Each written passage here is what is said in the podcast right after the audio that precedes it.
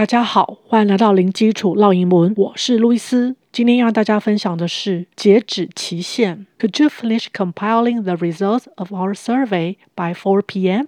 Well, I'm still working on it. I'm afraid that I cannot meet the deadline.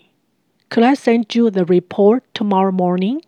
分别是指什么意思呢？Could you finish compiling the results of our survey by 4 p.m.? 你最晚今天下午四点前可以把我们调查的结果汇整好吗？Could you？这是一个非常委婉的语气，请求对方做什么事情。Finish 是完成。Compiling，我们先看到它的原形动词是 compile，c o m p i l e，收集、汇编、汇整的意思。i e 常常会发成 i 的声音。Compile，compile。现在去 e 加 ing 是因为前面 finish 的关系。finish 的用法，如果后面要接动词的话呢，它是要接 ing 的形式。所以 finish compiling 就是指完成汇整点点点。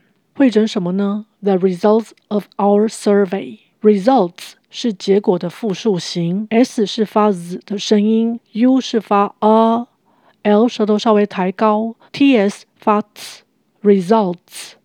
results。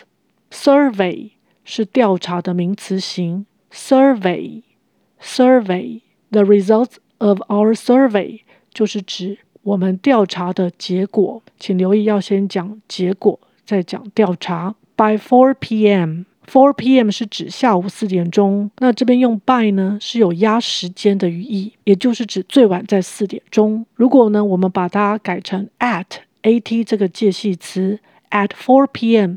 那就是在四点钟。如果换成 before before 4 p.m. 那就是在四点之前。After 4 p.m. 变成在四点钟之后。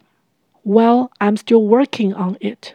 嗯，我还在做诶。Work on 是一个片语，也就是指从事、进行点点点。这边用现在进行式来表达正在的语义。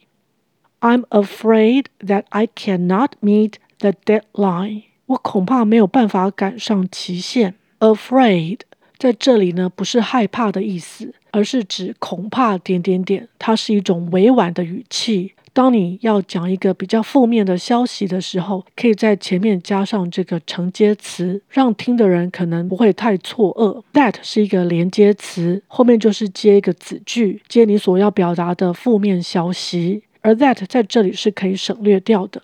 Cannot 就是不能，cannot 也可以缩写 can't，c a n 一撇 t。但是这边呢，因为要讲清楚是没办法做到，所以你怕对方听不清楚，那你可以把它完整的说出来。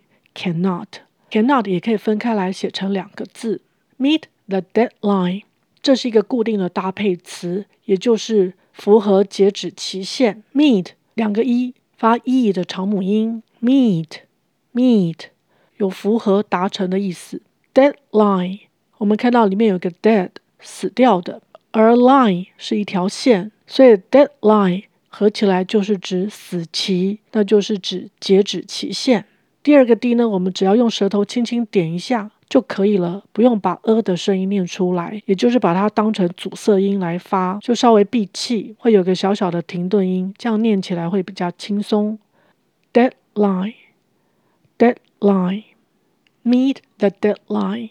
Meet the deadline. Could I send you the report tomorrow morning? 我可以明天早上再寄报告给你吗？Send 是寄出去，report 通常是指书面报告。Tomorrow morning 明天早上。OK，我们再来复习一次。Could you finish compiling the results of our survey by 4 p.m.? Well, I'm still working on it. I'm afraid that I cannot meet the deadline. Could I send you the report tomorrow morning? OK，今天就分享到这儿，感谢收听零基础烙英文，下回见。Thanks for listening. Until next time.